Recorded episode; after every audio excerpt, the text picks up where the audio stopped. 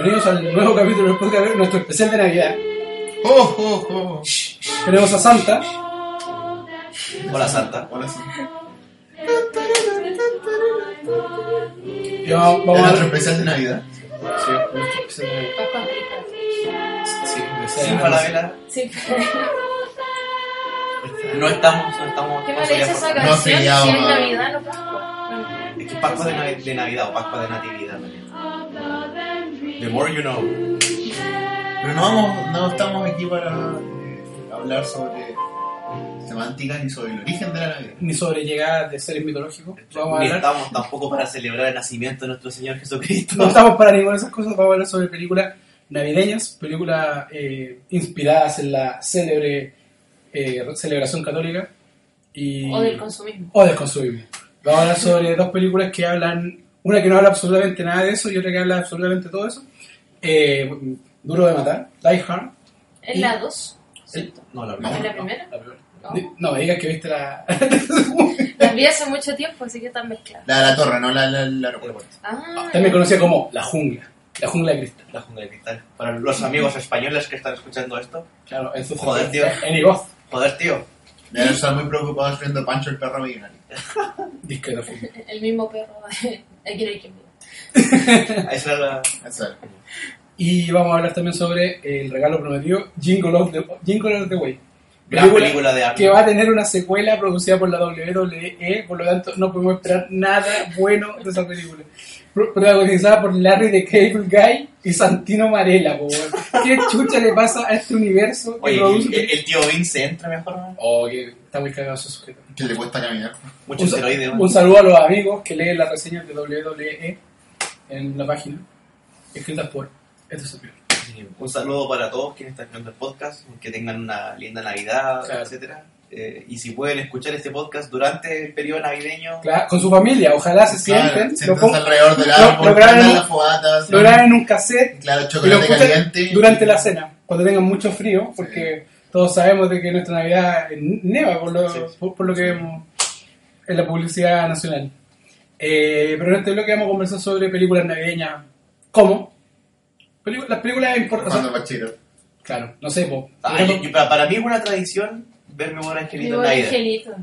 que- yo- porque, porque yo creo que por la cantidad grosera de repeticiones que tiene es como inevitable verla. Gracias TVN por Ah, gracias TVN. Así que nunca soy muy fanático de mi pobre angelito. Y no la he visto hace años. Así que la última vez que la vi fue como para Navidad del 2007. Hay gente que tiene la costumbre de ver esta, ¿cómo se llama? Eh, Mi, co- mi costumbre es ver Duro de Matar toda la Navidad. Porque para mí Duro de Matar es la mejor película navideña que existe y la vamos a hablar después. Cuando hablemos de la It's a película. Wonderful Life. También, Ese es un gran clásico. el especial, o sea, el capítulo navideño de Charlie Brown.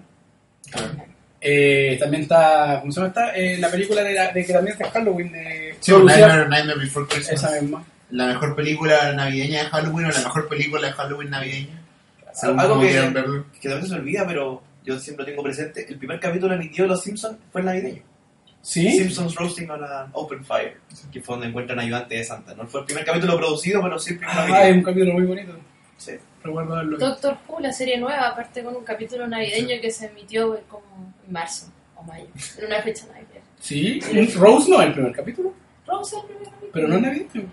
¿Tenía lo que ver con la Navidad o no? No me acuerdo, lo vi hace... que- Creo que la ambientación, pero no. Parece que estaba ambientado. Algo tiene que ver con Navidad. Bueno, Rose es muy navideña. Sí. Ah, Así como Jennifer Lawrence es refrescante, algo así. Oye, una- un- hay que mencionar la idea que no grabamos. Rose. Rose es muy navideña. Sí, es muy navideña. Es cosa de verla. Y.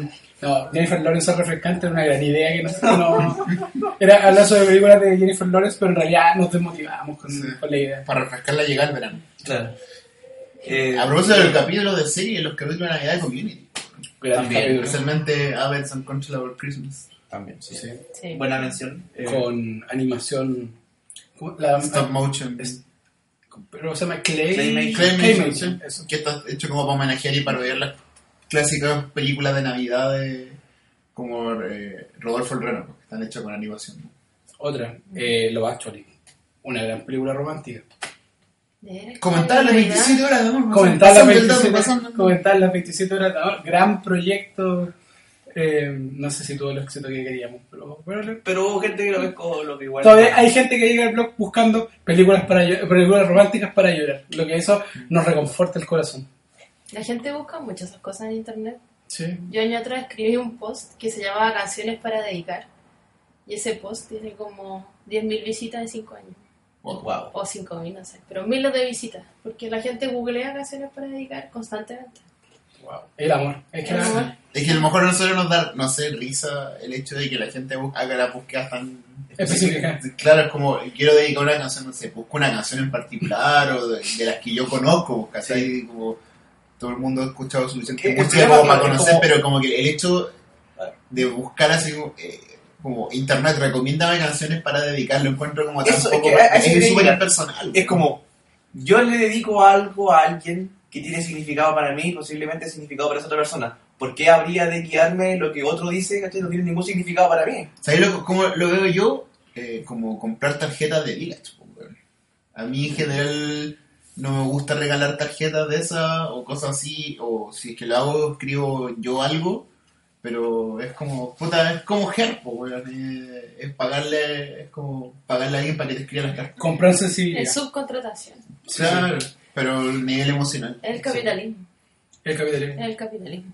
Es que el capitalismo corta muchas, digamos. Claro, entonces como que esa, es- esa forma de, de buscar en Google ciertas cosas como que siempre me ha llamado la atención, como por qué la gente busca de esa forma. ¿cachai? Pero pasa mucho. Sí, Es. O sea, claro, yo, Sí. yo no sabía que pasaba tanto hasta que empezamos con la página y eh, el momento en el que podemos ver los términos que ocupa la gente para buscar es como, wow.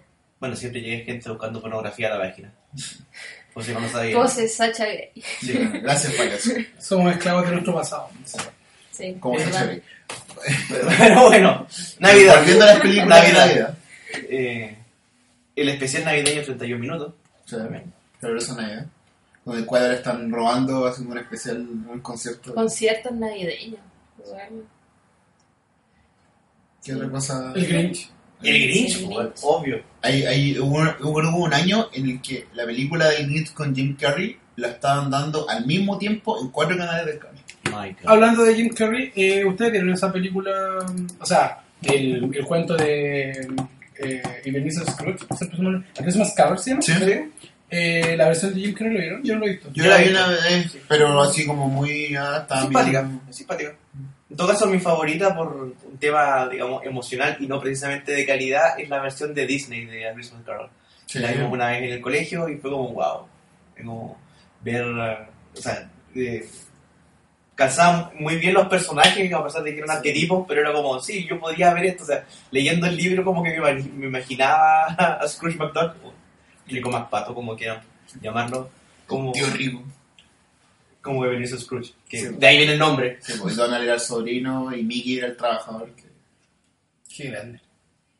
Y Tiny Tim. está ahí tiempo, en verdad.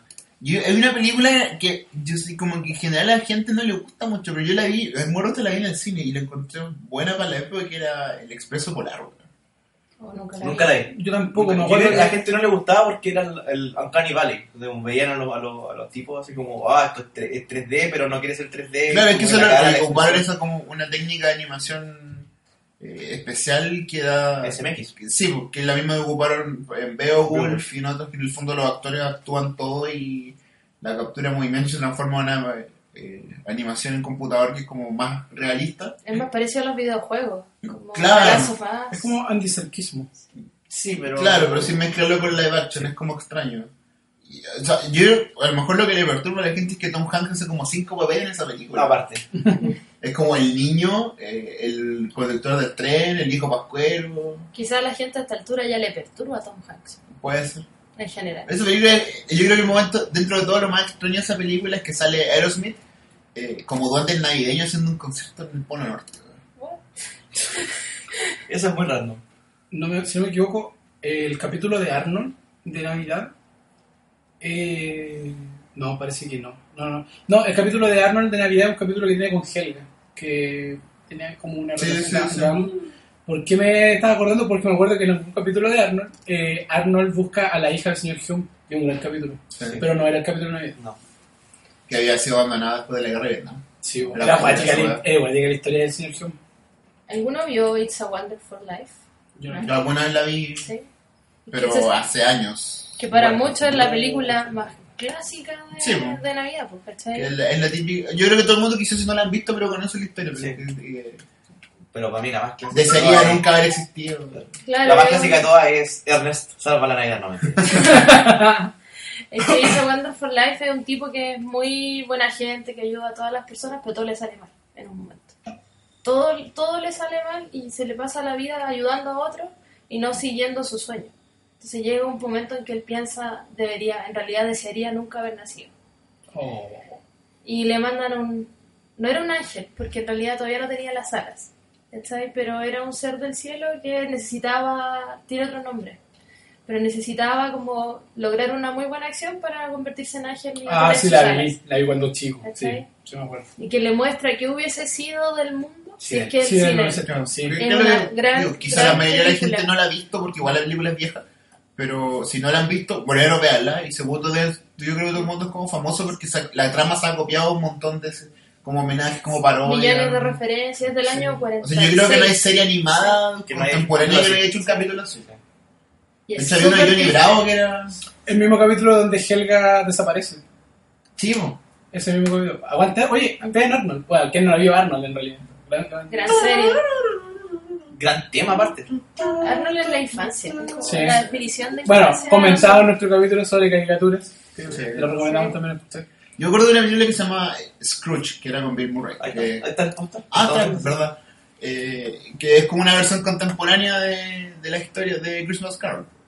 Solo que con Bill Murray en el papel de, de Benicio Scrooge. Una que, una que yo no vi, que siempre daban el aviso en TVN, pero que nunca vi, es Milagro en la calle 34, con, Mm. con Richard Attenborough, Sí. más conocido como John Hammond en Jurassic Park. Esa es la de cuando de- demandan al, viejo Pascuero. ¿sí? Que nunca la vi, así que nunca la vi. Y que Claro. no, pero había una versión nueva y la original que es de los años Sí. 30. Yo creo que no, todo el mundo ha visto la, 47. es como la más nueva, porque creo que si no me- la niña que sale Es Matilda. es Matilda.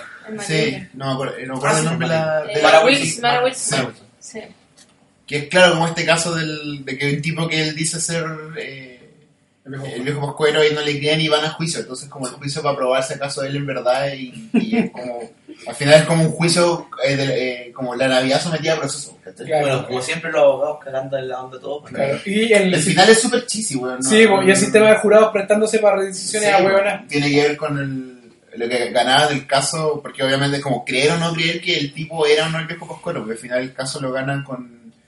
Eh, gracias a un billete de un dólar. Porque el billete de dólar tiene la frase In God We Trust.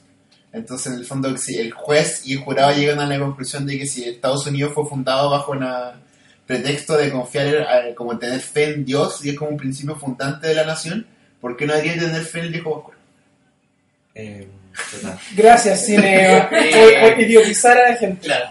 Eh, Ahí está la, la causa de todos los males. Sí, es muy extraño, pero esa es la... Igual es rígido que todavía diga In, God We Trust en los juzgados. ¿Dónde está la separación de En- Estado e iglesia? Sí.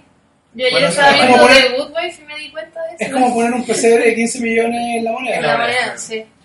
Bueno, Pero ¿Cómo cuesta 15 millones?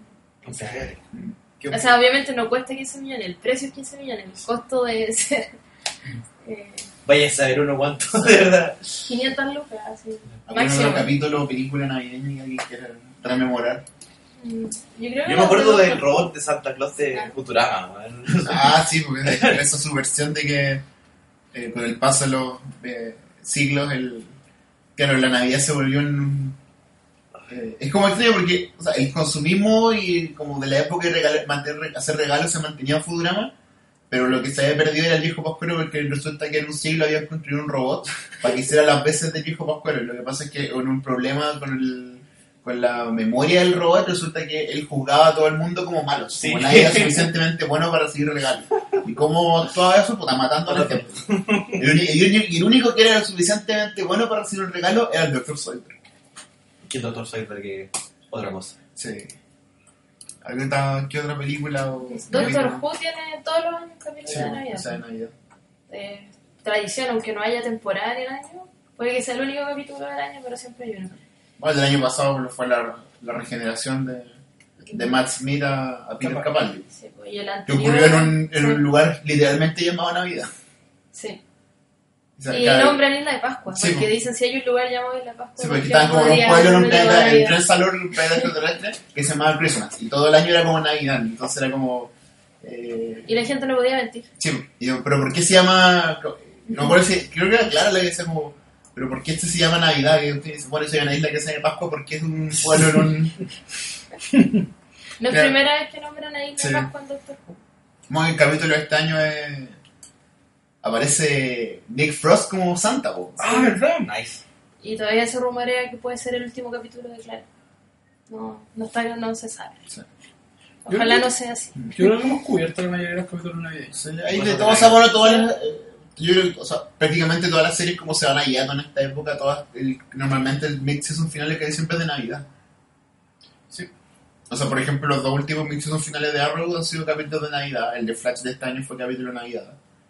Eh, bueno, Doctor House tuvo muchos capítulos de Navidad. Sí, tuvo eh, Scraps. Scrubs tenía mucho. eh, en general, casi todas las series en esta época. Sí, Yo, yo no me acuerdo si Buffy tenía de Navidad. Me acuerdo que tenía Yo, que, de me acuerdo que había por lo menos uno. De Halloween siempre Yo me acuerdo de haber visto un capítulo, nunca vi Buffy como completa, pero cuando la pillaba en el cable la veía. Me acuerdo de haber visto un capítulo en Navidad. Me acabo de acordar de un capítulo de Boston Legal navideño. eh, Mm. Cuando se disfrazan de flamenco. Sí. Loco, es un gran capítulo. Cualquier persona que haya visto Boston Legal y, la- y diga flamengos es porque sabe la wea. Qué grande. eh, Alan. Un grande. Sí. Paremos y vamos a hablar sobre- me, me acabo de acordar de una Navidad, una película. eh, Te voy a recomendar. Es súper bizarro, pero se llama eh, Rare Exports. Es una película finlandesa.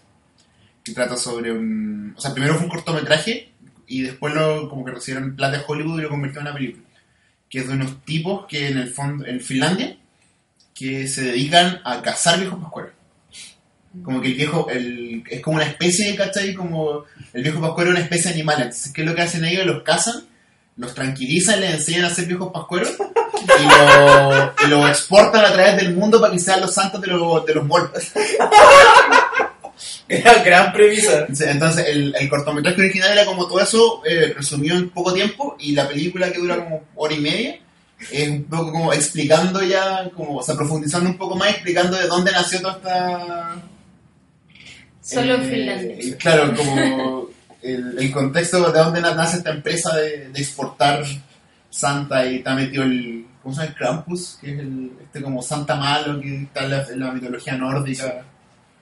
Eh, es una película muy. Eh, la, la vi hace un- como tres años atrás. Me acabo de acordar de algo, nada que- o sea, era de Navidad, pero no tiene que nada que ver con películas. El, una secuencia en cachureos de Navidad, weón, en un viaje que hacían a Finlandia, que lo mostraron en varios capítulos, y llegaron a la casa del viejo Pascuero. Era un viaje Esa es como patrocinado. típica nota de, de fin de año, como. El viejo Vascuero ya salió desde su casa en el. en- Bueno, Google Earth. Sí. Sí, era Google, en Google Earth al viejo Pascuero. Sí. Hoy, una última recomendación: el disco de Navidad de Luis Miguel. Gran disco. Gran No, disco. el Rey Sol. ahí. El Rey Sol, el Sol de América, weón. ¿Qué pasaría si Luis Miguel muere? Eh, Moriríamos congelados.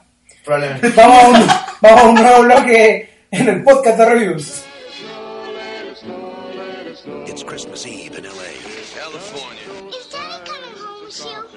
Well, we'll see what Santa and Mommy can do, okay? And New York cop John McLean has come to see his wife. I missed you.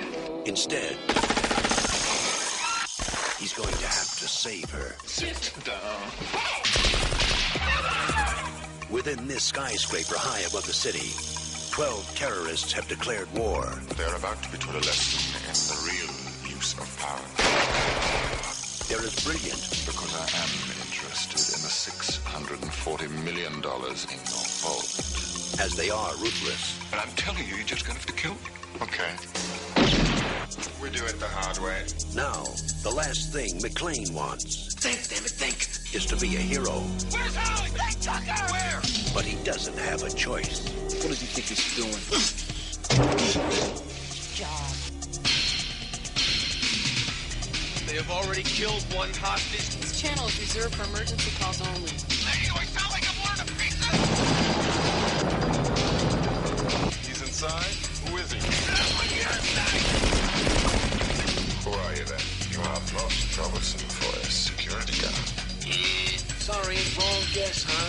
Would you like to go for double jeopardy? Do you really think you have a chance against us, Mr. Cowboy? Yippee-ki-yay, mother... destroyed a building. I am in charge of this situation. I got some bad news for you. Come up here, that look like you're in charge of Jack. He is alone, he is tired, and he hasn't seen Diddley squat from anybody down here. Hey, pal, how you feeling? All things being equal, I'd rather be in Philadelphia. And you have it. Only John can drive somebody that crazy. He's an easy guy to like. Come out to the coast, we'll get together, have a few laughs. And a hard man to kill. Bruce Willis. Die Hard. Got invited to the Christmas party by mistake. Who knew?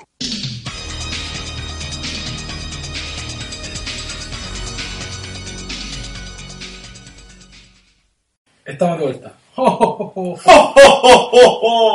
Oye, especial de El Navidad. capítulo de los Simpsons cuando mero unos tantos capítulos de Navidad. ¡Jo! ¡Jo! El resto. Oye, los especiales de Navidad de Alegale.tk. El capítulo de Navidad roto al fifi. Y el de Chico Migraña también. Chico Migraña. Chico Migraña. Chico Migraña. Soy un niño. ya, eh, hablemos sobre eh, Duro de Matar Die Hard, película del año 88. La jungla de cristal. La jungla de cristal, también, eh, o sea, estelarizada por Bruce Willis, Alan Rickman, eh, Reginald Bell Johnson Sí, Alexander Godunov. y la, la muchacha. Bonnie Bedelia.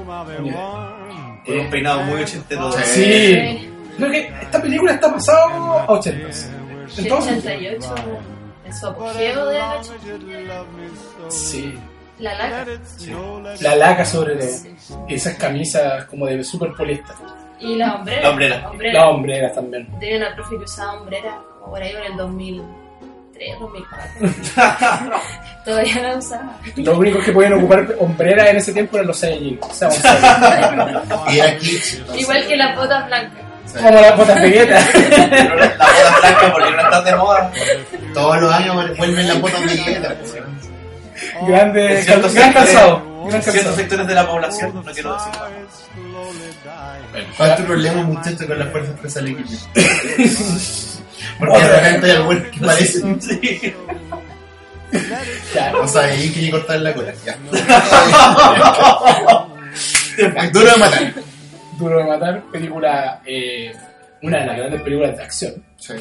Eh, A mí siempre me la sensación que esta película salió en julio del 88 y es de Navidad. pues, La wea me extraña. Sí. O sea, claro que puede decir, no, es que no es. Y, o sea, es No una, es película de acción, no le tenían mucha fe porque eh, parte de la gracia de esta película es que prácticamente reinventó el género de películas de acción. eh, o sea, claro, John McClane igual es como una especie de super policía, eh, pero el punto es que eh, lo que le da Bruce Willis al papel es que es un.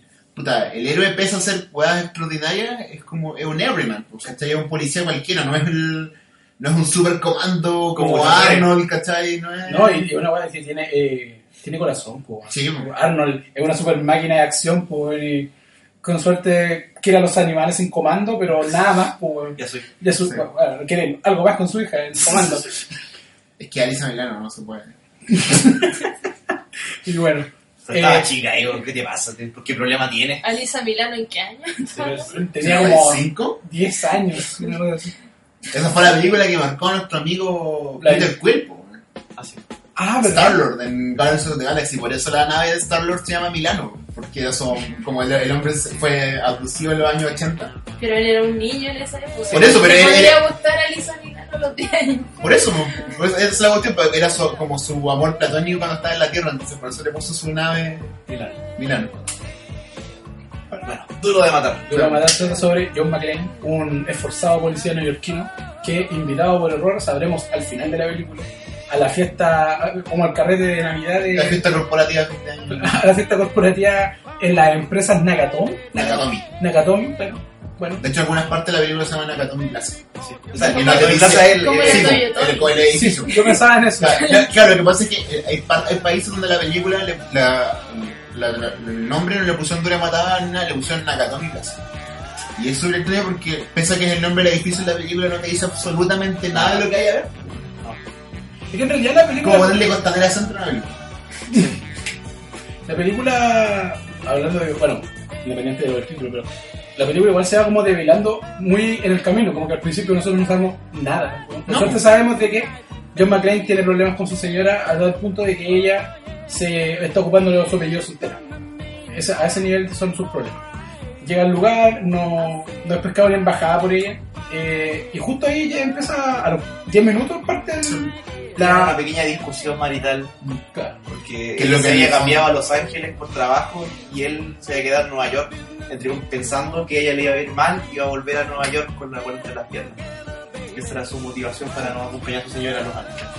y eh, el coma- eh, ¿cómo se llama? la célula terrorista que no era sino una misión para robar eh, unos bonos al portador emitidos por el gobierno de Estados Unidos. Eh, Ideado por Hans Gruber, claro. el amigo Alan Rickman. Y compuesto en su mayoría por miembros rechazados de Aleste. Bueno, Es No, que no, no. la- las pintas son muy, muy de la época, man, pero... Yo, esperaba que en un momento se pusieran a cantar All I want to do is be with you. Estaban ese nivel. Pero, bueno, eh, Casi Alan Rickman como Hans Gruber es un tremendo papel. Sí. es un tremendo papel. Creo que fue el primer papel de película que hizo Alan Rickman. Sí. Y que más encima catapultó a la fama a Bruce Willis, que ya era famoso, entre comillas, en la tele por la serie eh, Moonlight. Claro, es que la gracia es que tampoco Bruce Willis era un héroe de acción, No. pues, weón. venía de una serie muy nada que ver, claro. Que eh, en fondo parte de la gracia que tiene es que Bruce Willis es.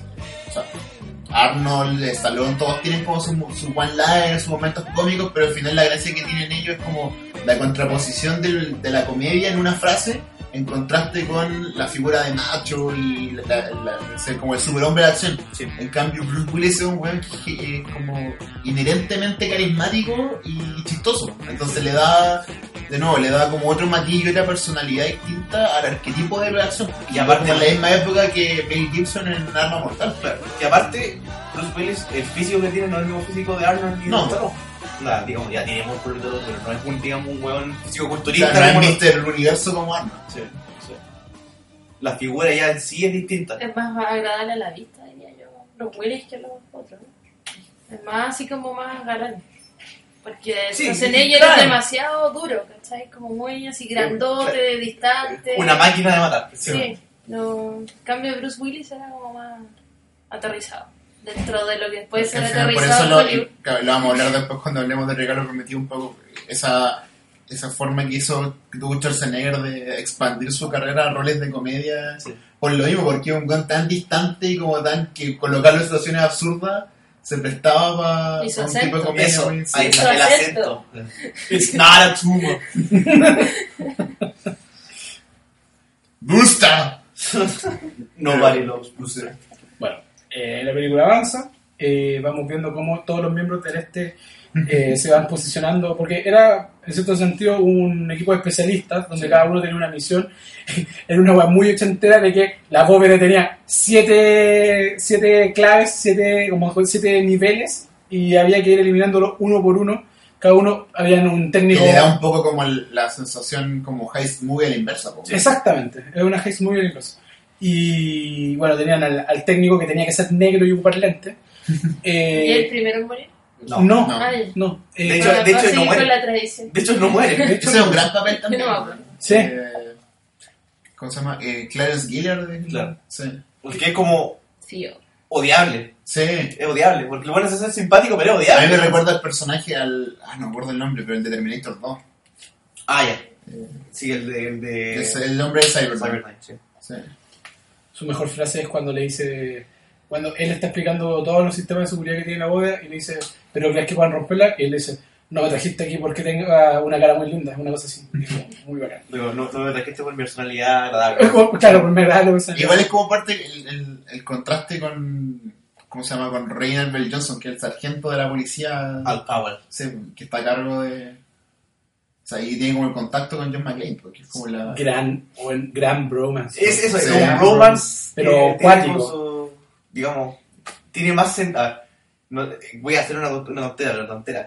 Yo- Eso eh, tiene como más sentido emotivo el, re- el encuentro Sí. entre John McClane y Al Powell al final que el reencuentro de, de- de él con su señora. Weón, en ese momento, los dos weones se quieren dar un beso, Sí. weón, y la weona está mirando. Y en un momento, eh, Bruce Willis como que la corre para un lado, po, Era, era amor, era amor, weón. O sea, yo creo que se escribieron harto fanfiction sobre eso. Probablemente, Probablemente. probablemente. Si alguien pudo, eh, lleva cuántos años escribiéndole un, al desagradable Germán. desagradable Germán Garmendia, ¿cómo no va a haber alguien que Hay gente un- que hace fanfiction de eso. Sí. O una niña que tiene un blog que tiene... ¿Cuánto lleva? No sé, pero weona. Lleva como no sé cuántos posts, así como cientos de posts, en un fanfiction de ella con el... Oh. Este país está muy enfermo, Es que- Claudia. Es que yo leo fanfiction y todo, pero he sido superada. que la situación me superó. Cuático. Y Bueno, bueno, entonces, Ah, creo que de- debo mencionar a un personaje muy detestable, pero que llega a ser bueno de lo detestable, que es el cocainómano, el cocainómano Sí. Harry Ellis. gran Que es el epítome del yuppie ochentero cocainómano, eh, digamos, obsesionado con la plata y con ser un winner. Sí. Un Jordan Belfort sí. en. Como Gordon No, Gekko, Sí, pero- Gordon Gekko, es decir, más por la En época. el winner de, co- de cocaína, ¿cachai? Así como, Sí, yo lo puedo bueno. todo, weón, soy bacán, y la cuestión, digo, no. Eh, llega, llega a dar gusto cuando le pegan un balazo. Es que una, de nuevo, es como- de nuevo parte de la gracia que tiene la película, porque eh, lo otro, en la mayoría de películas de acción de esta época, el malo era como muy estereotípico, como los rusos, Sí. eh, Los latinos. los latinos, los Más más que Medio Oriente, ¿cachai? Siempre era como una cuestión, todos los extranjeros. claro, o llevándolo a un punto Guerra ya, Fría. claro, o llevándolo a un punto sobrenatural, eh, caso de depredador, alien, qué sé yo. Pero claro, la gracia que tiene esta película, igual por el año, si hubiera salido un par de años antes, un par de años después, eh, no hubiera sido lo mismo. Que como ya se estaba acabando la Guerra Fría, eh, los malos son alemanes. Entonces ya es como distinto, ¿cachai? El mismo hecho de que la película se burle y termine matando de la forma en que termina matando al, ¿cómo se llama? A Harry Ellis, porque es como el, era como el arquetipo de éxito de los De los 80 y que veían muchas películas para bien o para mal y la película, o sea, se, se aburre, del- es un triunfo del hombre común, Claro, lo, termina desmitificando y lo convierte en un bueno para nada. Sí. Digamos, el tipo que cree que la sabe toda, en realidad no sabe nada. Claro, y por eso, si la película, eh, pues John McClane es, el weón, es un policía X, el weón pedestre, ¿cachai? Que está, encuentra una situación claramente le pasa por sobre la cabeza y de alguna forma se la ingenia, puta, en, en- en- ¿cómo se llama? En base a la acción, en base a, a su ingenio, a one-liners, hacer weas como de en el vidrio, en una escena pero Ah, tortuosa, weón. sí, cuando se sacan los pedazos de vidrio del pie. ¡ah! eh, para al final salvar el día igual, pues al final, ¿y por qué lo hace? Puta, porque era Navidad y pues, para tratar de recuperar a la señora, pues al final, para ahí está la gracia. Tenía su cuore también. Eso es lo mejor, logra- o sea, bueno, independiente, la película en toda la parte de acción es increíble. A mí que en general no me gustan tanto las películas de acción, yo lo pasé la raja viendo Duro de Matar. Y, pero la forma en cómo se va develando todo el, la carga emotiva que tiene el personaje de Bruce Willis es cuática. Y todas están, eh, so- todas son las conversaciones que tiene con, con él. Y sobre todo esa escena en la cual se está sacando los vídeos, que él le, le dice a Al que si no vuelve a ver a su mujer, que le diga que en vez de decirle que la amaba, que le pedía perdón. Porque ella había escuchado muchas veces a John McClane diciéndole que la amaba, Pero pero nunca- nunca había escuchado a John McClane pidiendo perdón. Una gran escena, gran escena. Y sí, sí, sí, Por eso la, la- la gracia que tuvo esta película es que vino a, a reinventar todo el, el paradigma de películas de acción noche entera. Y, y claro, y, y después todas las películas que eran con estilo similar decían que era duro de matar en un Sí. avión, en un submarino, en un bus, como esa película que Homero dijo que el bus que no se podía detener. Y una saga que sigue todavía. Sí, pues, sí. la- Lamentablemente. Lamentablemente. La última dormí entera en el Debería haber terminado con la, ¿Con la tres? Con la 3. La 3 La- cuando, la- cuando la- vuelve el hermano de, de Hans Gruber, pues, interpretado por Jeremy Irons. Pero la segunda y la tercera son recomendables. Sí, Porque la, la que está ahora es como la quinta o la, La cuarta. quinta. La quinta. La- Que otra- hay una otras- con la hija y hay una con el hijo. sí es que en la cuarta se, eh, se junta con la hija, que eh, Ramona Flowers. Sí, pues, Sí.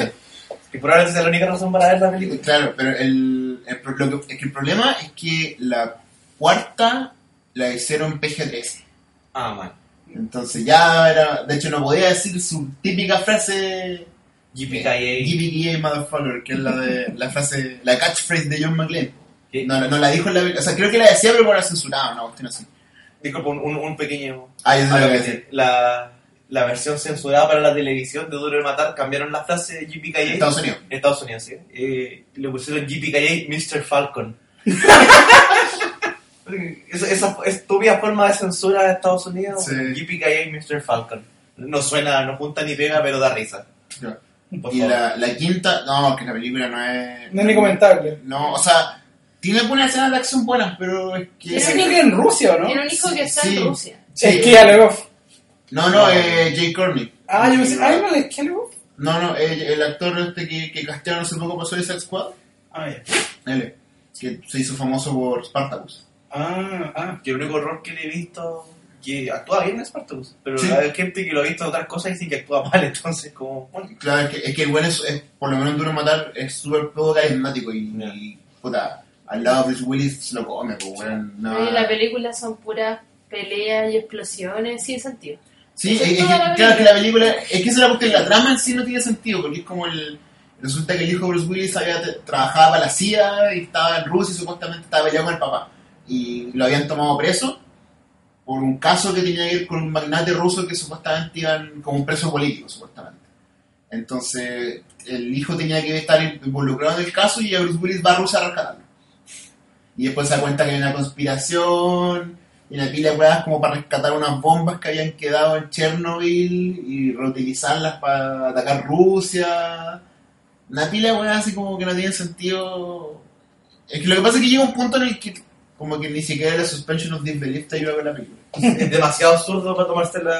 Sí, Puta, es que lo que pasa es que en una es- estaban en Moscú en una escena y eso como eh, tenemos que llegar a, a Ucrania, a Pripyat, donde estaba Chernobyl para acabar con esta y toda la cuestión y lo- se suben a un auto y los ven manejando y como que pasaron dos horas y están en Ucrania.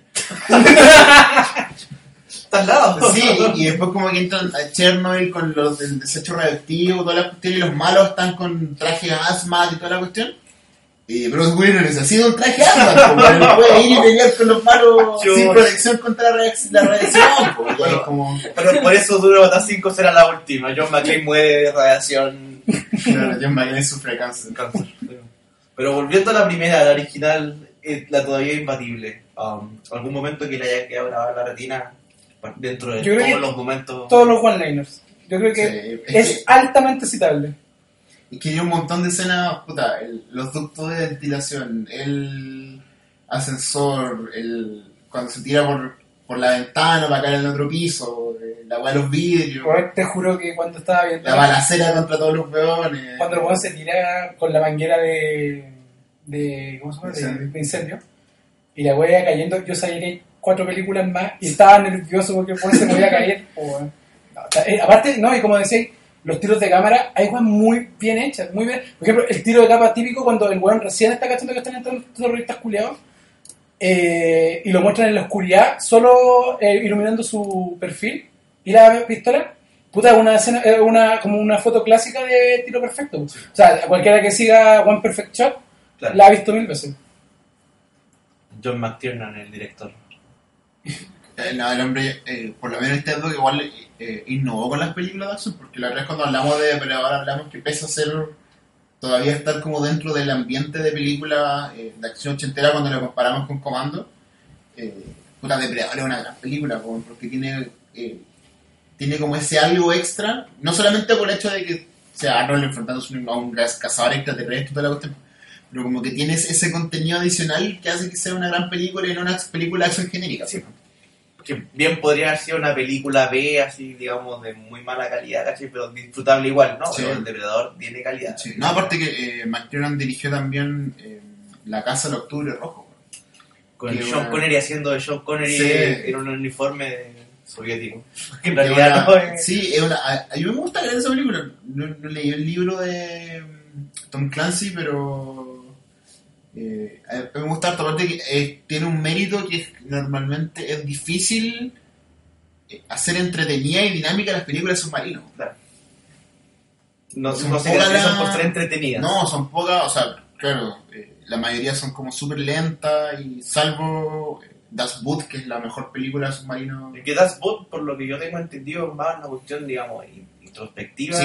entonces de dinámica no, no, no, no requiere, No, no, pues, es que esa es la cuestión. Es, das- es cine alemán, es Sí. una weá totalmente distinta y aparte su película dura tres horas y tanto, eh, pero es, es- es realmente magnánima Das Boot. De verdad que es una muy buena película. Recomenda. Siempre, siempre muy destacada en, la, en las listas de las grandes películas. ¿Algo Eh. más que decir? Bueno, hablemos un poquito del villano, weón. Hans Gruber. Weón, qué tremendo villano, loco. Una escena que, que a mí me, me dio risa fue cuando, cuando John McClane lo pilla y se hace, el- se hace la víctima. Sí, weón. Y es como, no, me tienen aquí, me quieren matar, y, y, y- y falsea un acento americano y le sale bien. Pero ahí tenés, mira, eh, manejo, gran manejo de dirección. Cuando el weón lo está interrogando y el weón le dice un apellido. Y el apellido aparecía en la, en la lista. O sea, el weón se había preparado muy bien para la mentira. Pero el weón igual lo descubre. O sea, John McClane igual lo descubre. po, weón. Le entrega una pistola sin bala. No, weón.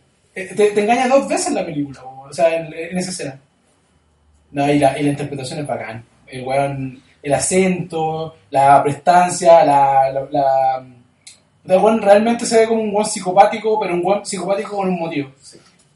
la Y vida eso de es de carisma, pues, esa es la weá que...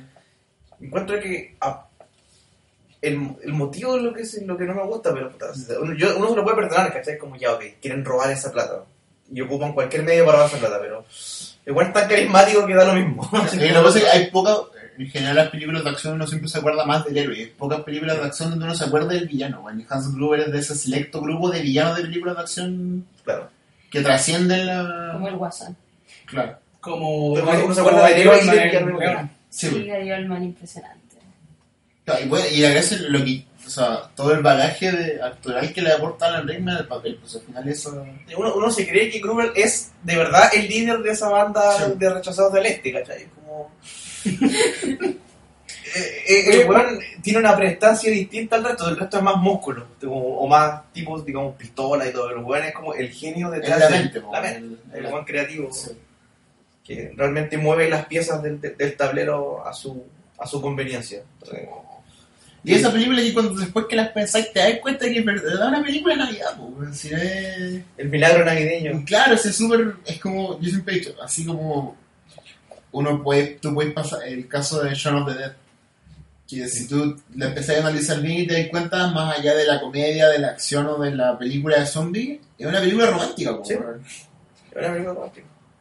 Pasa lo mismo con Duro Matar, como que podéis, o sea, empezar a desmenuzarle y analizarle, y pasáis por sobre eh, la acción, sobre los one-liners, todas las cuestiones, al final te queda una película de Navidad, pues.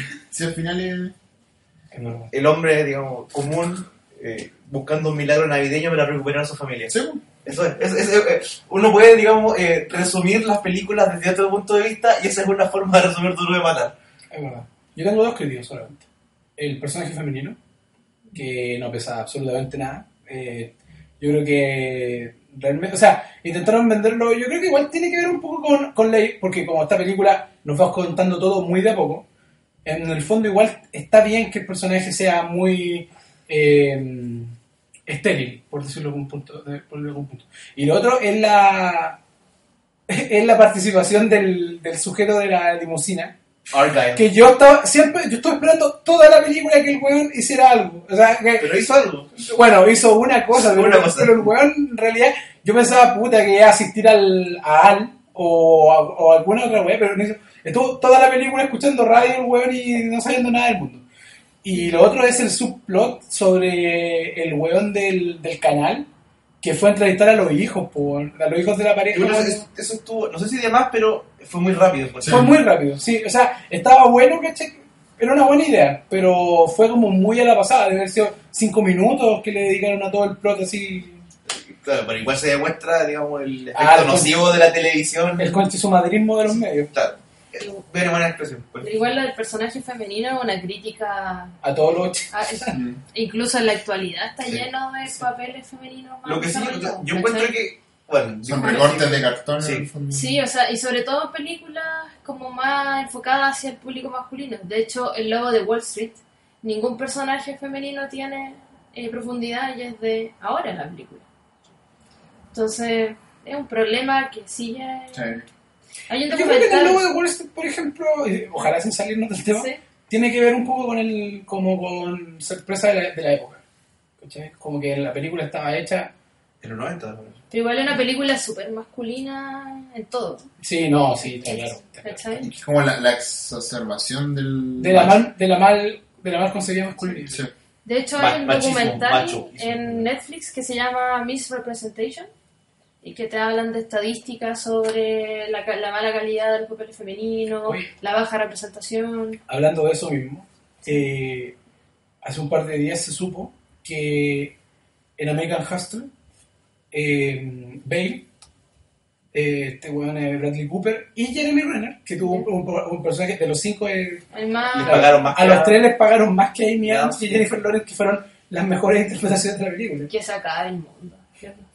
Lo que yo iba a decir respecto al personaje femenino de Duro de Matar, bueno, después de esta interesantísima discusión, este tópico que tiene toda razón, eh, encuentro que tenían buenas intenciones con el papel, pero se quedaron cortos. Ahora, las buenas intenciones no sirven de nada, son solamente buenas intenciones. Que tenéis que pensar que de todos los trabajos de, de directores, guionistas, productores de Hollywood, solo el 16% son mujeres. Sí.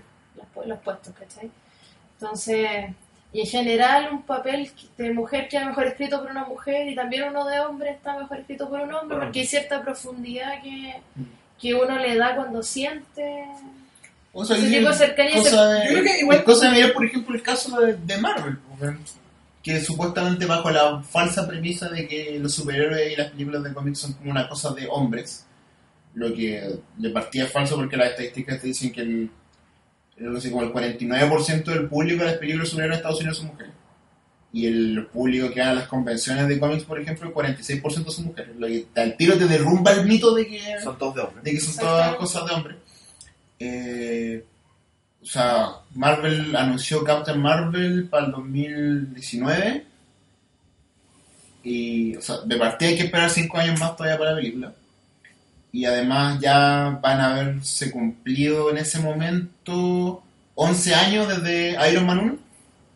Y ya habiendo, 11 dado, años para recién tener la primera película protagonizada por una mujer. ya habiendo dado por perdido la película de Black Widow. Sí. se- O sea, hay, hay algunos hombres en Hollywood que tienen una sensibilidad en que lo ha, lo ha hecho escribir ciertos papeles femeninos buenos, como George Whedon, Sí. que lo hizo en Buffy y que igual le dio mayor profundidad a la Viuda Negra cuando la tomó en Los Vengadores y que fue más de lo que había tenido en los de Bueno, Man. el caso, o sea, los Sí. rusos también lo hicieron con Black Widow. Sí. Y de hecho, Sí. supuestamente los rusos van a dirigir eh, Avengers Avengers 3 y 4. Entonces, eh, por ahí se puede, o sea, se puede esperar un poco más participación de Black Widow, de Scarlet Witch. Hay, hay avances, porque también hay hombres que son feministas. ¿cachai? No, obvio. Pero, pero en la historia del cine la mujer ha estado muy dejada Sí. de lado. Eso- y siempre es cosa de darse cuenta, por ejemplo, que en este momento hemos tenido eh, tres actores que han hecho Superman en película. Hemos tenido, ¿cuántos Batman? ¿Siete? Sí, sí, Siete seis, esa, porque mm, eh, el Batman de los 60 tuvo una película. Ah, bueno, estuvo una. Ah, pues, tuvo una, Michael Keaton tuvo dos, Val Kilmer tuvo una, Clooney tuvo una, Bale Christian tuvo Bale, tres Ben Affleck. y Ben Affleck, sí, no sé. Sí. No Y si que- queréis contar a Will Arnett por Lego Movie. Y contáis Kevin Conroy con las películas Sí, de Batman. claro. Y la Mujer Maravilla recién ahora va a ver su primera película. Lo que.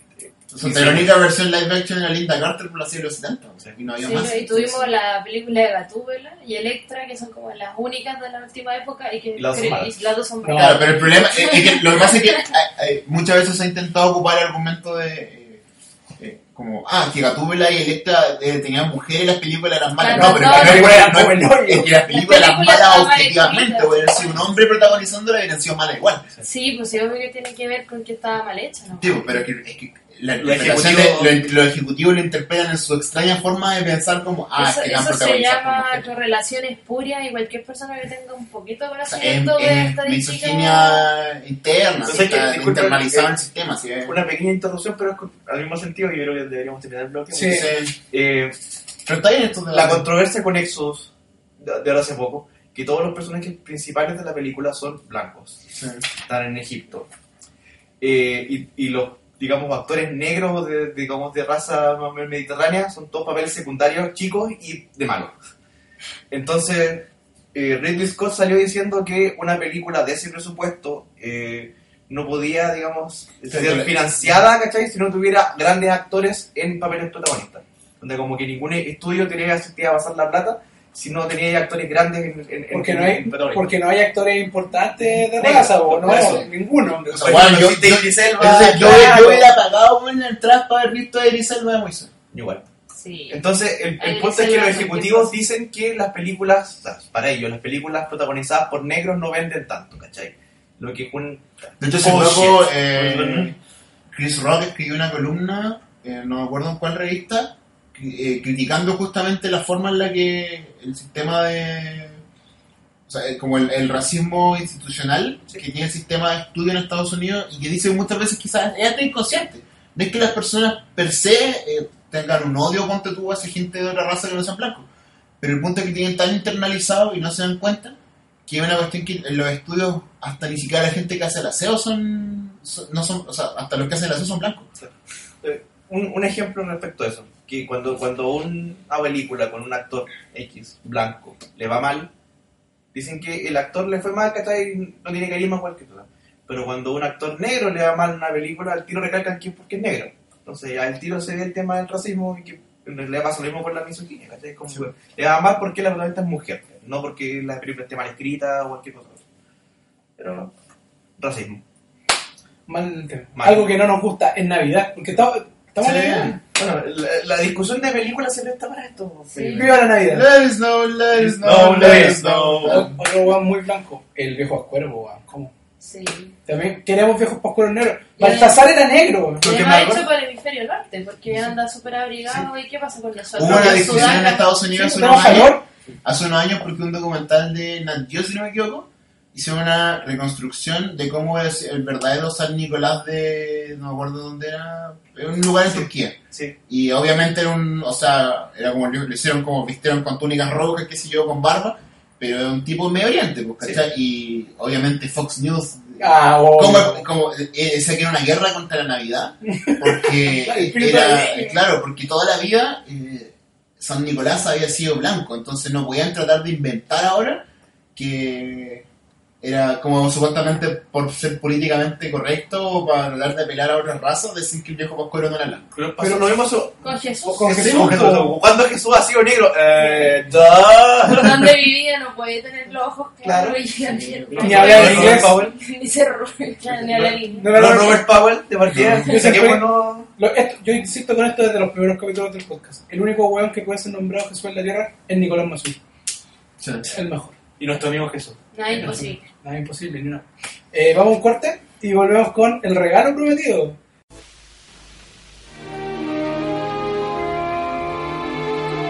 Cada Navidad hay un juguete que todos los niños han de tener. Quiero un muñeco de acción Turboman con brazos y piernas móviles y la mochila propulsora reacción y el disparador de boomerang. Recibirlo es el sueño de todo niño. Tenga será un auténtico perdedor. Encontrarlo Supongo que ya tienes el muñeco. es la pesadilla de este padre. Conseguiré ese juguete, te lo prometo. Vaya, no hay como esperar hasta el último momento, jugarcito. Sobre todo en Nochebuena. ¡Man, ya eres mío! ¡Ya no quedan! Estos dos buscan un ¿Dónde está su espíritu navideño? Se han llevado el último. Ahora hay dos padres. Es la guerra. Una misión. Oh, pobrecito. Y que cada uno se busque la vida. He pensado que quizá podríamos formar un equipo como esta. Hay una entrega de Turboman en Toy World. ¡Vamos! ¿Hay algún problema, agente? Nunca se hace demasiado para que la Navidad de un niño sea mágica. Hola, amigo.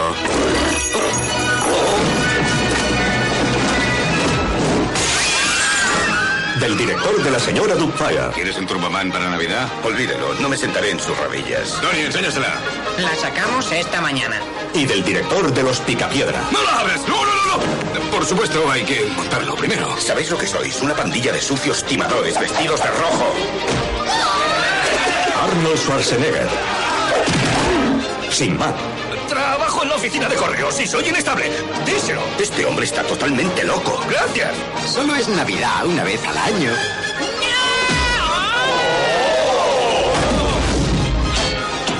Un padre en apuros.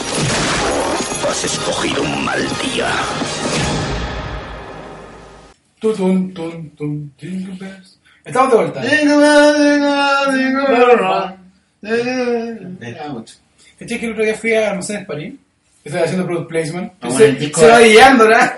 Eh, Navidad de cachureo. No, estaban puesto el disco, el disco de Navidad que deben tener en la sucursal de, de cualquier wea de, de cualquier ciudad en inglés. Pero la- los típicos, los clásicos, ¿sí? de las películas, o sea, de los, los clásicos de los 50 navideños. Y a la gente, la gente no le importa una mierda. Pero son buenas canciones. Son buenas. Pero Yo son creo que más, cuando me piden como el típico, pone música de Navidad. Eh, el disco de Navidad Sinatra, el de Elvis, el de Johnny Cash. Parece que Mar- Mariah Carey tiene un Mariah. adolescente, creo. Hay otra vez una foto como de la búsqueda de Google, eh, los años de ese- del disco de Navidad de Mariah Carey. Y como nadie lo busca en todo el año, pero llega noviembre y en pica, así, en después vuelve a caer en enero.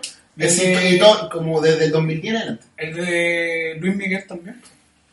El de Luis Miguel lo ponen en todos lados. Sí, gran, gran, gran placa. Gran placa. Mi viejo, el, El la de Navidad pasada. el de cachureo. El de cachureos también. De nuestra niña. Eh, la, el- la Navidad pasada. fue- En YouTube, un video de tres horas seguidas de canciones de Navidad. El mismo video. Un video de tres horas de buenas canciones que navideñas. YouTube nos ha simplificado la vida de una forma increíble. Yo agradezco cada día a YouTube. Ya de internet, ya el. No, el capitalismo no. Vamos a hablar del capitalismo. Deben creer que somos comunistas los chiquillos que nos escuchan. Pero pueden creer lo que quieran. Frente no- Patriótico, porque no nos Carlos conocen, así que. claro. Frente Y los que sí nos conocen saben cómo somos. Sí, Así que- claro. Bueno, Vamos a hablar del ¿Saben que capitalismo. Se nos buscan, no encuentran. Vamos a hablar del capitalismo navideño. com- compañero muchacho, ¿qué opina de El regalo prometido? Gran película. Gran film. Gran película. Pequeña, pequeña reseña. Arnold, Pequeña reseña, el regalo prometido no es la alegría. no, no era alegre. Arnold, eh, un, como nos mostraron dos minutos de la película, un trabajólico sujeto que podía perderse. Y aquí empiezan los problemas. ¿Por qué alguien querría ir a ver una ceremonia de karate donde tienes que cortar una, una madera, weón? Porque lo prometiste. ¡Es tu promesa! ¡Tú nunca cumples tus promesas! ¿Quién querría cumplir una promesa Jake Lloyd, po, weón? Pendejo culiado, inefable, weón, de Star Wars. George Lucas, me prometiste que yo sería Anakin en las tres Me películas. prometiste que yo sería feliz. bueno, eh, Jingle All the Way, eh, se lanzó Arnold, eh, que tenía un, un nombre muy, muy respetable, no me acuerdo. Ran- Arnold siempre tiene buenos nombres, weón. Hoy estamos viendo, IMDB tiene un 5,4 de 10, gente que no entiende lo que es. Gente que Lo verdaderamente... que pasa es que hay gente muy amarga. Y que te lo diga yo a ti. Mira, está en YouTube, está completa en YouTube. El regalo prometido, película completa en español. En latino. español latino. Sí. Así que la pueden ver ahora. En YouTube, claro. Gracias a YouTube por existir. Ya. eh, Howard Lang, ¿se Howard? Howard Lang, claro. Eh, él era, parece que era. Howard Langston. vendía muebles, pues, parece que vendía camas, una cosa así. Y. Colchones, por eso, ¿no? Col- Bueno, sabes que no, no la vi para ahora, no, lo, que Bueno, me acuerdo. de- Yo me acuerdo que vendía algo como colchones o camas, una cosa así. La cosa es que el weón, eh, su secretaria le dice: eh, Howard, no vas a llegar a ver a tu hijo, tienes que ver a tu hijo como rompe una madera para que le den una cinta. Porque eso son Y era el único niño, porque todos los demás eran grandes, pero era el único niño. Y la cámara solo se queda en el niño, y es como. por- ah, bueno. Y mientras tanto. Casi no pensaría que es una película familiar.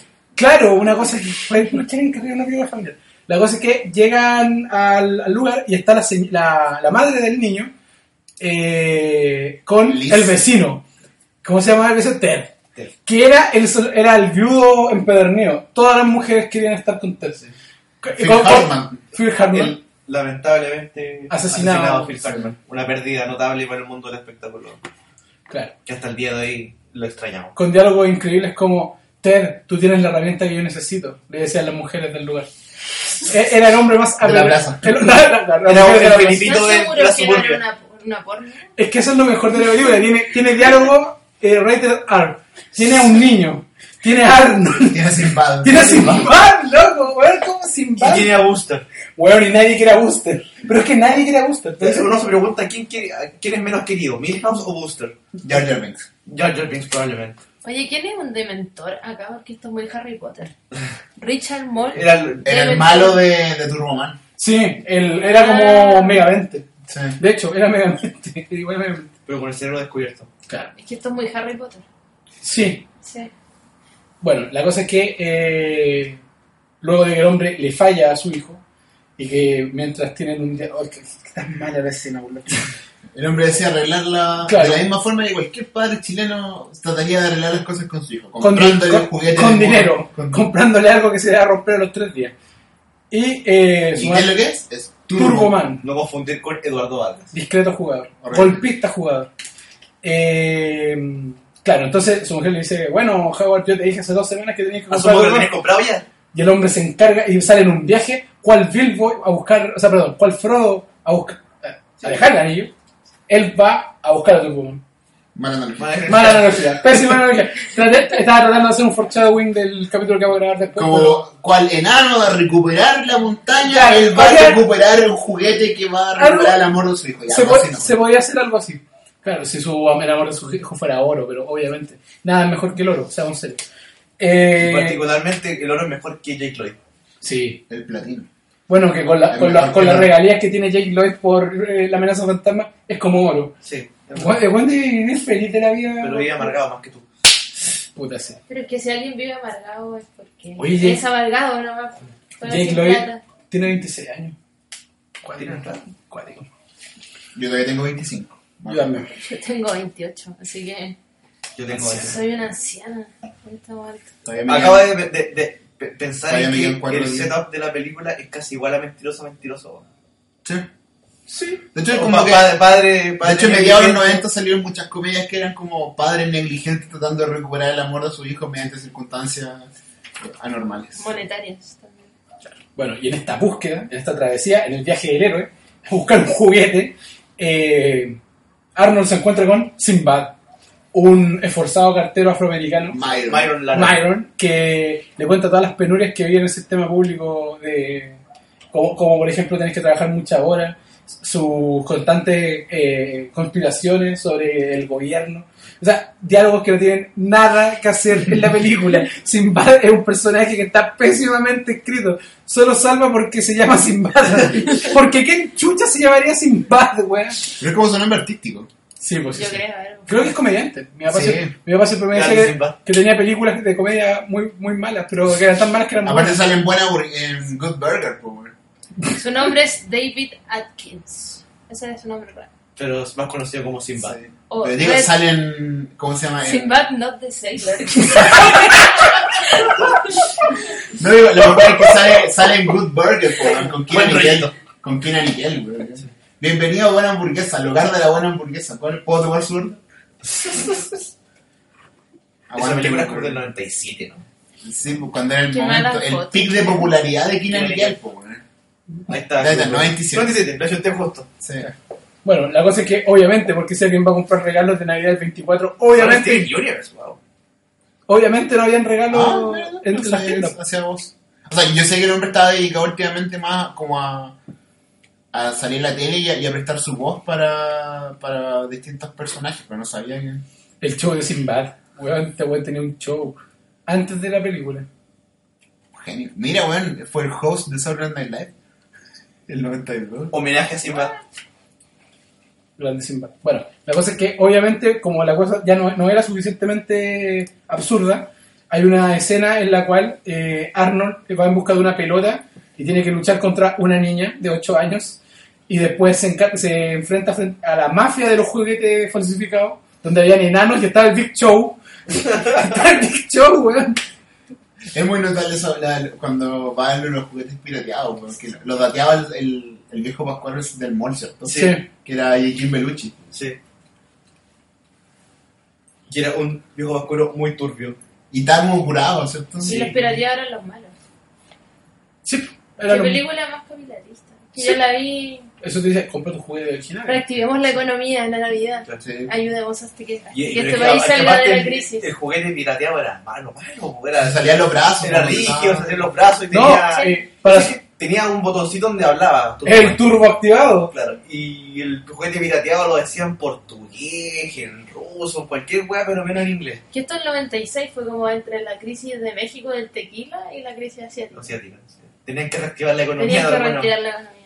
Pero además de la tener un fecha de mens- estreno, el 19 de diciembre del 96 en Chile. aparte de tener un mensaje pro Capitalista, pro Es que industria. es difícil decir pro, pro, pro industria. Pro consumismo. Pro consumismo. Pro familia. Pro- ahora, pro familia. Porque Sinbad tenía una, una backstory en la cual su vida era una mierda porque su padre nunca le regaló las que él quería Sí. cuando era chico. Porque ese es el inicio de los problemas de las personas. No haber tenido juguetes cuando chico. Uno genera trauma. Claro. Claro, uno, uno podría pensarlo de, de forma un poquito más, más, más simpática, decir que no fue tanto el tema del juguete, sino que fue con la falta de cariño, ¿cachai? Entonces, el, el cariño demostrado en un juguete, no, no un juguete en sí. Claro. Pero eso no. es demasiado generoso con la Porque, película. porque lo, después, lo, después, lo que dice Arnold después, debo conseguir el juguete para Jake, o no, no me acuerdo cómo se llama el niño. Le digo Jake. Jake, Lloyd. pues, ¿no? Jake, no, ahí está el, nombre. Jake Lloyd se llama, weón. Jamie. Jamie, Jamie. Jane, es lo mismo. ¡Jamie! Bueno, Eh, de hecho, hay una escena donde se imagina al pendejo vestido como Sinbad bebiendo de una. Sí. De una. ah, ¿cómo Una petaca. Una petaca. lo mejor también, otro gran poste es cuando alguien le dice, no te servirán tus músculos para, para salvarte de esta. Y obviamente Arnold utiliza sus músculos para salir de esta. Porque Arnold, Ah, no. grande Arnold.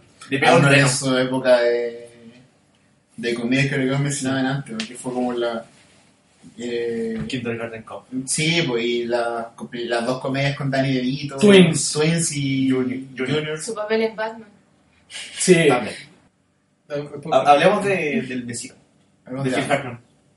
Era sujeto, el más apetecido de, de la plaza. El, el Felipito de, El Felipito. de la suburbia. El más rankeado del caserío. El yerno de la, de la comunidad. Parece que era como Minnesota, algo así. Era. Ni idea. Algún lugar de suburbia USA. Sí. No, no, ni idea dónde sea. Podría ser cualquier.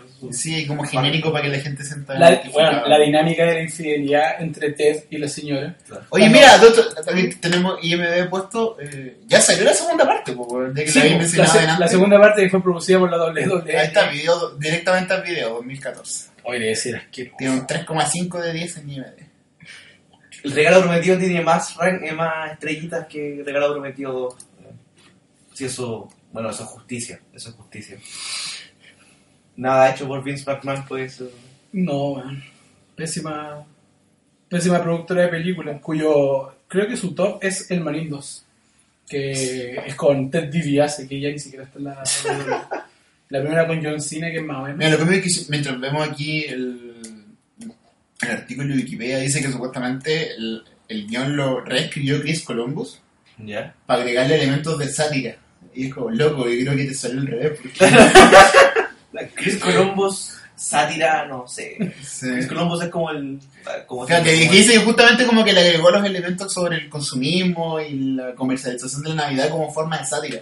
Pero puta, no funcionan como sátira, po, No. funciona como una defensa del sistema. Y es Sí. como Una mierda. Vamos al último, al último eh, acto. acto de la película. El Arnold, Arnold golpea a un reno. Arnold golpea un reno, Arnold se pelea con su señora. Ahora se Arnold, convierte en Turboman. calmado, espérate. Ah. Arnold va a la estación de policía, a la estación de radio. Durante toda la película. La verdad que hay un concurso de... Sí, y Sinbad estuvo toda la película diciendo que tenía bombas en su mochila, cosa que termina siendo real cuando, cuando el mismo policía que aparece durante toda la película le explota una bomba y no le pasa nada, porque esto es una película para niños. Hashtag familia. Y bueno, Arnold va caminando por ahí y un güey le dice, oh, llegaste. Y lo, lo entran, lo desvisten, Arnold permite que se, sea desvestido y se transforma en Turboman.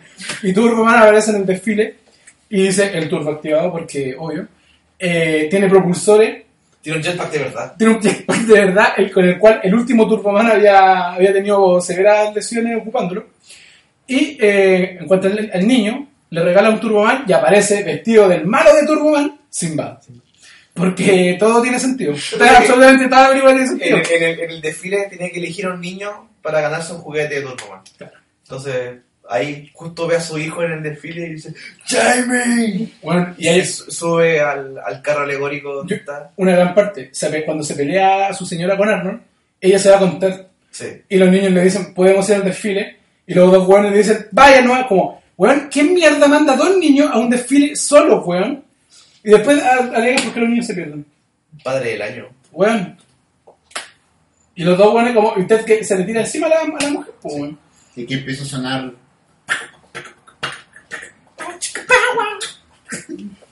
Cuando está claramente que parece la película porno. Ah, sí, pues. Ahí Es empieza la música. la música de Chaff. También. es, es como, es como el riff genérico debajo de todas las weas de los 70. Who is that? En realidad parece porno. Mis recuerdos de infancia no... ¿No no tan- has visto otra película? Que No, yo no. creo que era muy asexual cuando chica en mi cabeza omitía todo. Porque no lo recordaba así. Bueno, así es. Y la mejor, hay una gran, hay una gran frase porque durante la aparición de Turboman aparece Dementor y hay unos comentaristas, unos comentaristas del desfile y una de las comentaristas dice, oh, es Dementor, este puede ser el fin de la civilización. Sí. Y yo en ese momento, era la, esta, la, esta fue a las 10 de madrugada o a las 7 de la mañana porque me había despertado a las 5 y no pude parar de reír. No pude parar de reír. Yo creo que esta película me hizo reír, me ha hecho reír más en muchas ¿En veces. verdad está todo en tu casa? Bueno, estaba recagado de la risa. la. Es una gran película. Yo creo que esta es la película que más veo para ir. Porque me parece demasiado absurda. Y, y- y al final tiene un final feliz porque, digamos que tu román salva el día, salva a su hijo. El niño recibe el regalo. Espera, es que eh, Sinbad lo hace todo porque él tiene un, tiene un niño y no quiere fallarle a su hijo. Entonces anda buscando también un Turboman para regalarle a su hijo.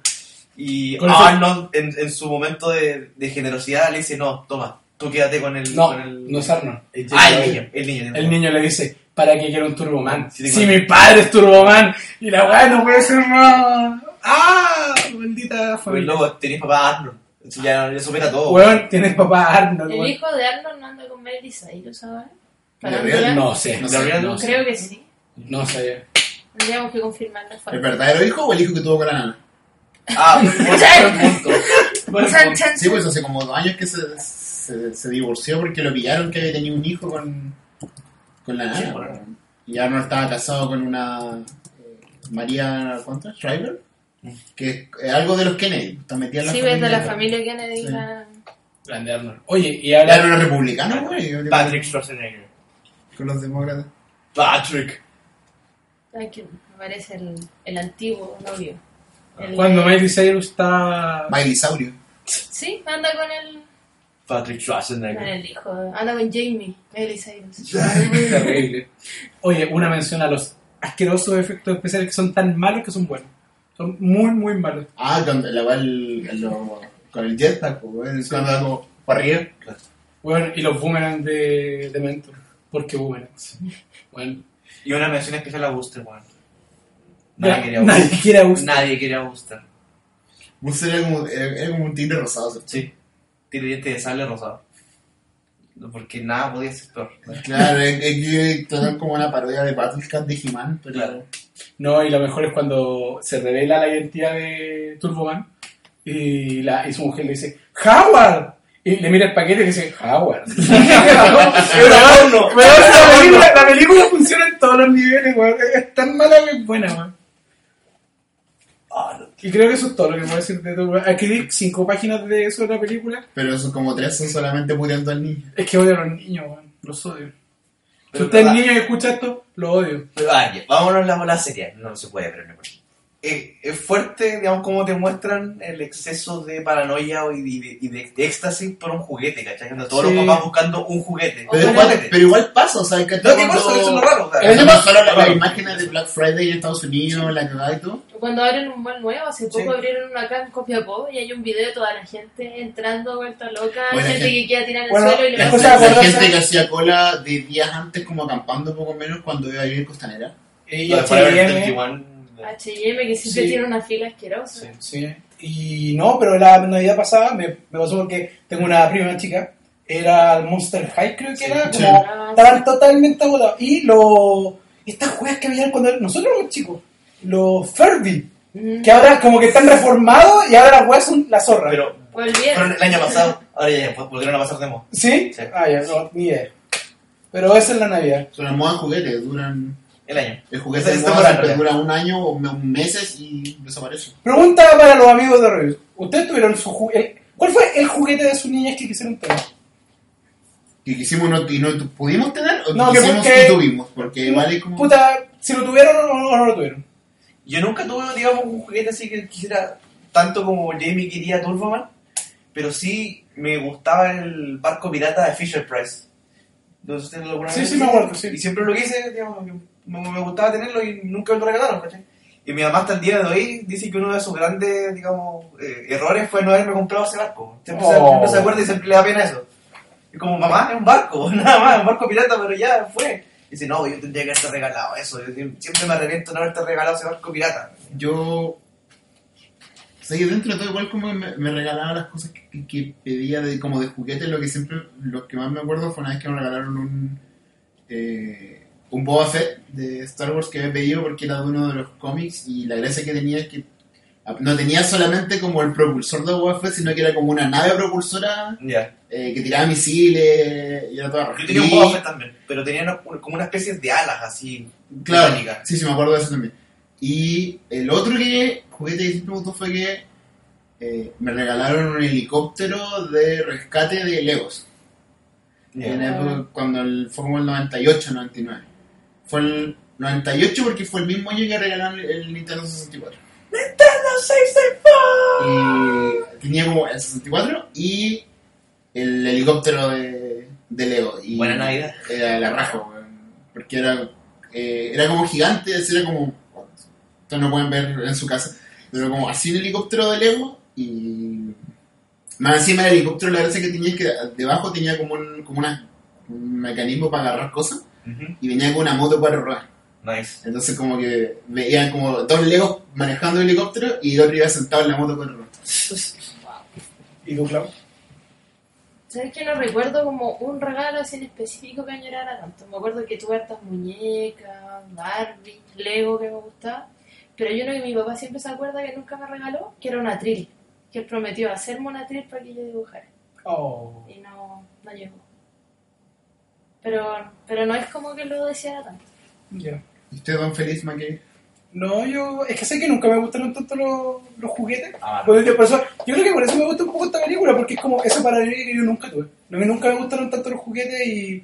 por- no sé por qué, que siempre. Puta, cuando chico tuve como Atari al tiro. Y después tuve Super Nintendo al tiro. Y después tuve el 64. Y como que siempre lo mío fueron como las cosas electrónicas.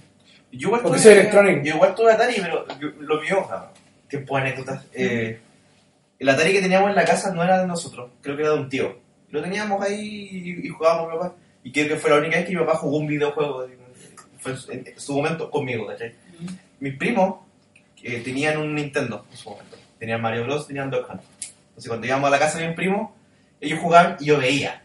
Qué lata, weón. Solamente veía. Donde me pasaban el control al, al último, moría porque no sabía cómo jugar y me lo quitaban de vuelta. Era triste esa. Era penca porque, claro, era un sistema en que, como el buen que tenía, practicaba más, nunca moría, y te lo prestaban como para hacer el, el check-in, pero después, como. Como ya moriste, pasa vuelta. Claro. Sí, yo Entonces, como- jugar también a la casa de una vecina y te dejaba, era como una de cada diez veces jugaba uno. Era, era triste. Era un era sistema en el cual la gente invitaba para que tú los vieras jugar. Sí, era. Donkey Kong y entonces yo decía, puta, me voy a ir a la casa y no voy a jugar nada. Sí.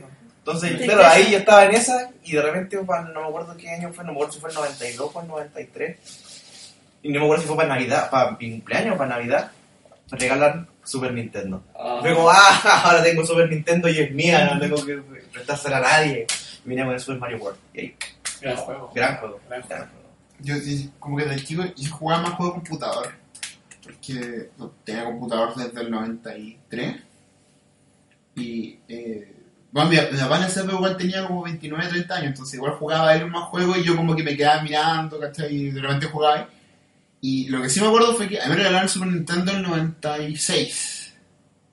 Igual un poco tarde para. Sí, la última Claro, o sea, había jugado más antes porque tenía amigos que tenían Super Fue la Nintendo. revisión, ¿no? La, la Sí. más chica.